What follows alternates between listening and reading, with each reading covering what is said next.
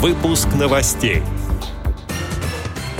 Детям-инвалидам из Дальневосточного федерального округа оплатят авиабилеты до мест лечения. Незрячие люди узнают о богатейших залежах черного золота. На Ямале 50 молодых семей получили жилищные сертификаты.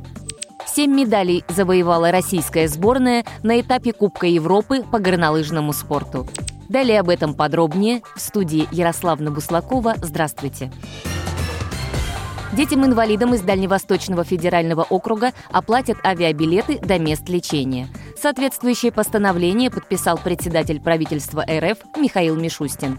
Ранее такая льгота действовала лишь в том случае, если до места лечения нельзя добраться на поезде. Теперь Фонд социального страхования будет обеспечивать юных россиян билетами на самолет в оба направления, независимо от наличия железнодорожного сообщения. Кроме того, льготный билет предоставят и взрослому, который сопровождает ребенка с ограниченными возможностями здоровья, пишет парламентская газета со ссылкой на сайт Кабмина. Незрячие люди узнают о богатейших залежах черного золота. В Башкирской республиканской спецбиблиотеке для слепых вышла книга известного местного писателя Анвера Бекчентаева «Лебеди остаются на Урале». Произведение издано рельефно-точечным шрифтом Брайля на русском языке. В романе повествуется об открытии в районе Стерлитамака месторождения нефти. Действие происходит в 1931 году. В основе книги успешно проведенная разведка первого в округе нефтеносного пласта. В дальнейшем роман поступит в фонды специальной библиотеки для слепых в Уфе и филиалы в городах республики, информирует учреждение культуры.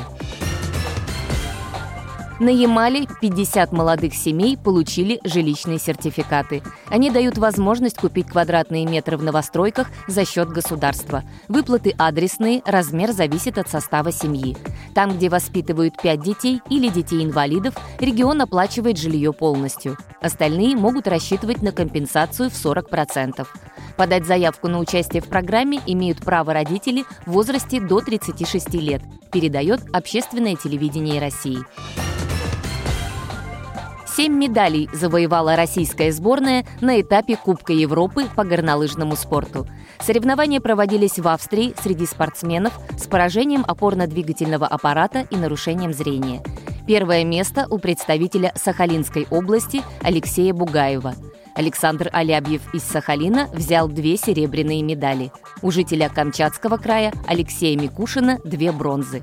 Его землячка Дарья Ищенко завоевала свою первую награду на международной спортивной арене, заняв третье место в гигантском слаломе. Добавлю, что сегодня в Австрии начинается этап Кубка мира, где также примет участие наша команда. Мероприятие продлится до пятницы, сообщает пресс-служба Паралимпийского комитета. Эти и другие новости вы можете найти на сайте Радио ВОЗ. Мы будем рады рассказать о событиях в вашем регионе. Пишите нам по адресу новости собака ру. Всего доброго и до встречи!